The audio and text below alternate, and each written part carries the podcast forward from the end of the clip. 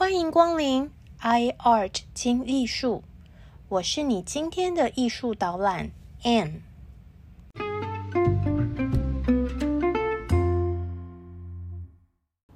大家好，大家好，我是住在香港的台湾人 Anne，欢迎您来到 iArt 精艺术，让我们利用以下的时间，轻松来场云端美术之旅。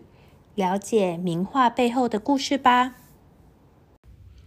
我们之前说过，印象派的两位精神领袖马奈和窦加，他们呢都不承认自己是印象派，因为早期的印象派啊，离经叛道，有人格边缘。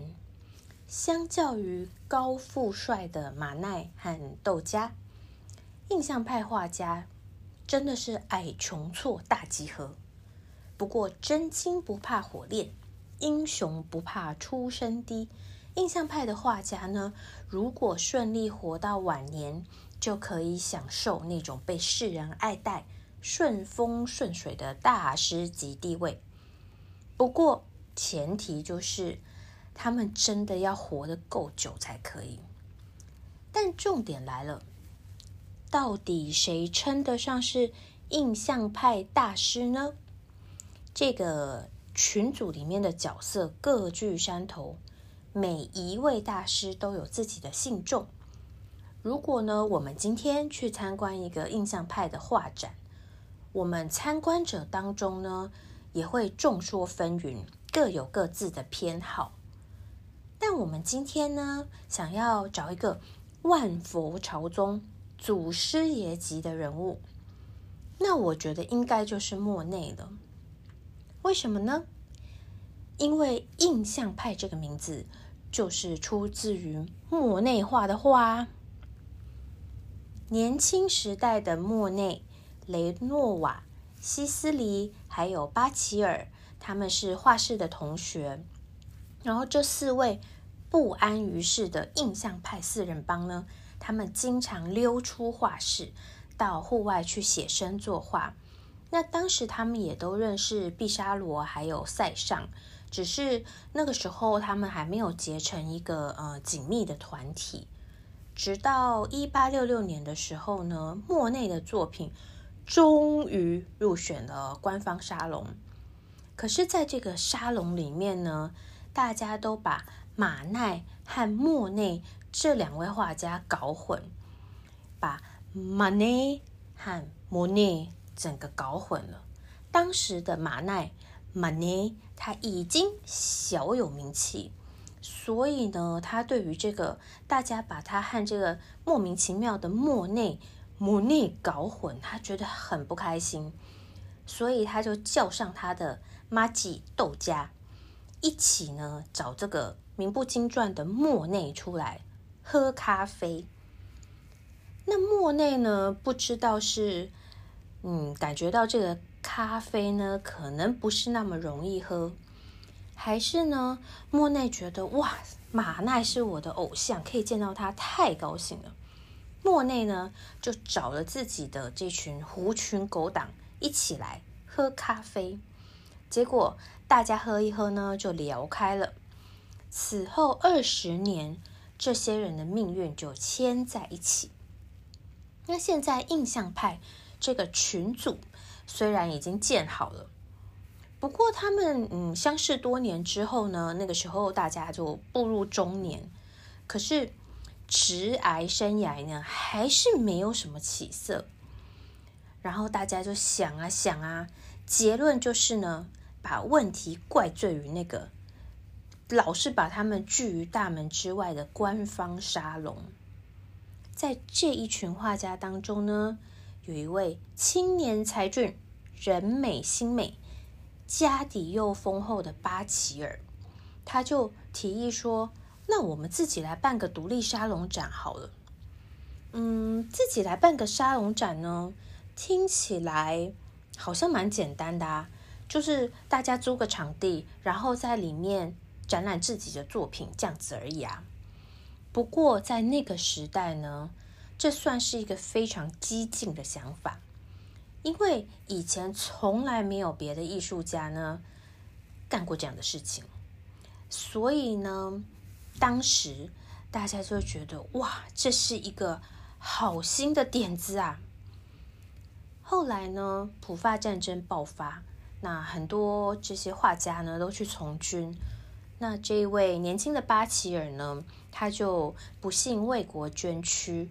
嗯，很遗憾的，他无法再看到自己理想中的画展成功，那也无法和这群好朋友呢一起见证未来印象派时代的到来。战争结束之后呢，这些画家就大家各自回到岗位继续画画。那当时有一位很有远见的经纪人，叫做 d u h o n h u y 了，他开始呢就嗯收集这些。画家的作品，那不过光靠一位经纪人的资助呢，实在无法养活所有人。于是他们又想到之前那个办画展卖画这个方法。那这一群画家呢，应该是全法国最不懂投资理财的人。他们居然就先组织了一个股份公司。然后公司章程呢，还是莫内起草的，就规定每个成员呐，每个月要付五法郎。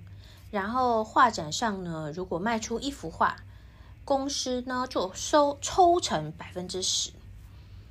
那这个时候呢，马奈可能因为呢，他爸爸是法官的关系，毕竟这个。嗯，法官的小孩呢，政治敏感度可能比较够。马奈觉得这个独立沙龙直接和官方沙龙对干，实在不妙，所以马奈就闪得远远的。不过马奈的这个好妈吉，就是画芭蕾舞的这个窦家呢，他是银行家的小孩。这个 banker 的小孩呢，觉得这个独立沙龙啊。股份公司啊，听起来很有商机，所以呢就大力支持。于是这个名叫“独立者 ”（Les a n d e p o n d o n 的沙龙就在一八七四年给他办起来了。那这个沙龙呢，办在这个摄影师纳达尔的工作室，总共有三十位画家参加，展出了一百六十五幅作品。那为了多赚一点门票收入，这个画展呢，从白天一直展到晚上。不过呢，展出一个月之后，也只有三千五百个人来参观。更不幸的是呢，来参观的全部都是艺术酸民啦。有些人呢，就笑说这些画根本没有画完；有些人呢，就气到要退票。还有些人呢，就说这些话很低俗，根本就是放在妓院里面。还有人说呢，啊，你们不就是落选沙龙二点零版本吗？反正呢，这第一次画展的结果，就像我们之前提到过的那样，最后呢，这个艺评家的花野，他看到莫内的这一幅印象日出。他就洋洋洒洒的呢写了一篇报道，笑他们是只画出脑海中印象的印象派画家，但这群人呢也就欣然接受这个名字，艺术史上最广为人知的印象派就这样横空出世了。虽然最后马奈的预言不幸成真。这个独立画展呢，非但没有反抗官方沙龙成功，而且这个独立画展恶评如潮，让这些画家们呢，之前少数接的有赚钱的委托案子呢，也跟着被取消。对于这些已经很贫困的画家生活呢，简直是雪上加霜。这些可怜人呢，只好。欠一屁股债，想想就啊，算了，把公司给清算掉了。这第一次的印象派画展虽然以大失败告终，但是人类的艺术大资产现在才要开始启程。我们的印象派大师莫内在这次的画展呢，算是赢家。不过，可能他当时呢自己都不知道，这个画展竟然会对他影响如此的深远。除了呢印象派这个名字从此呢就定名之外，他的那一幅《印象日出》居然为他找到了一个知音。这个人呢，叫做奥斯代，是一个百货公司的富二代。然后呢，在这个展览结束之后，奥斯代就花了八百法郎买下了莫奈的《印象日出》，后来也成为莫内的金主。但是风水轮流转，后来这个奥斯代就破产，然后过世。他过世之后呢，他老婆也被莫内整个人抱走，就开开心心的变成莫内的看丘，与莫内大师共度下半生的莫内夫人。什么？那你这么厉害，猴塞雷呀，连金主的老婆都娶回家？莫内，你到底是在画什么东西呀？这就要说到印象派的大发现——光。我们之前不是说印象派画家老是往外跑，从学生时代呢就溜出画室，跑到大太阳下面画画。窦家都说过了，这不是美术，这是体育。印象派的画家们呢，他们喜欢往外跑。就是因为他们发现了光的秘密。早期的画家呢，他们用色主要是根据物体原来的颜色，但是他们忽略一个很重要的问题，就是光和颜色的关系。之前呢，我们也提到过，说这个年代的科学呢，才开始研究三原色，还有眼睛对颜色的视觉效果。那印象派呢，就发现物体的颜色和形状会随着光线的改变而改变，所以他们不像传统画家一样呢，他们呃不会专门追求这个单一形体的相似性，他们也不会先在调色盘上面调好颜色再画画。他们是用很快、很短的笔触，直接把颜色画在画布上面。那我们去啊参观印象派画展的时候呢，其实我们需要往后退一步，需要远观才能够欣赏一幅图画。如果我们近看印象派的作品，就会发现他们只是很潦草的色块而已。这并不是因为我们老花眼啦，还是说什么美术馆的灯光有问题？其实呢，是因为参观印象派画展的时候呢，我们观赏者的眼睛和大脑是真的需要工作。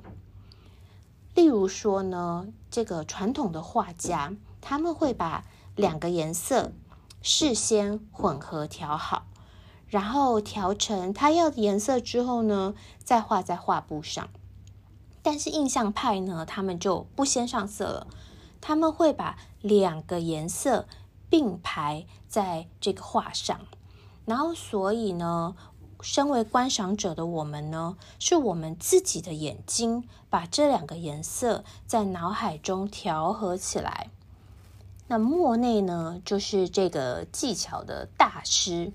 因为莫内深深着迷于光啊、影啊、形体啊、颜色的探索，莫内有很多这种一系列的绘画，例如说，呃，那二十五幅不同颜色的干草堆，乍看之下，我们会说这是什么鬼呀？但是人家这些干草堆画作。可是保存最完整的大师光影研究系列之一哦。莫内呢，透过对这个同一个主题，就是干草堆啦。同一个主题呢，重复研究绘画，它来呃阐释这个大自然的时间呐、季节，还有天气的变化所产生的差异。虽然表面上这个画作呢，全部都是画一样的干草堆，但是真正背后的主题其实是瞬息万变的光线。这些干草堆到底有多厉害呢？我们刚刚说那一位呃艺术眼光独到，很早以前呢就投资印象派画家的画廊经纪人。举轰于耶了先生，后来呢，这位先生去美国卖莫内的干草堆，十五幅立马被美国人抢购一空，真的很奇怪耶！为什么美国人特别喜欢干草堆呢？现在世界各大美术馆很多都有收藏莫内的干草堆，就在去年。二零一九年五月的时候，纽约苏富比才拍卖一幅干草堆的作品，成交价是一点一零七亿美金。哎，就算是房价妖兽贵的香港，这个妖修的价钱也可以买一整栋香港的气派新大楼了吧？而且。这只是拿来买一幅干草堆而已哦。史上价格最贵的印象派作品，这个名号也被莫内给拿走了。当然，他就是那个前无古人后无来者的印象派大师啊。我想，我们就不用放二十五个干草堆的照片在 Instagram 上面了。我们来放这个奥赛美术馆收藏的那一幅好了。莫内呢，不只是会画很厉害的干草堆，如果只是这样，大家可能就会叫他干草堆大师。其实他还有一个很美的称号，大家叫他水的拉斐尔。可见得呢，莫内平常不是在。湖边、河边、海边，就是在池塘边。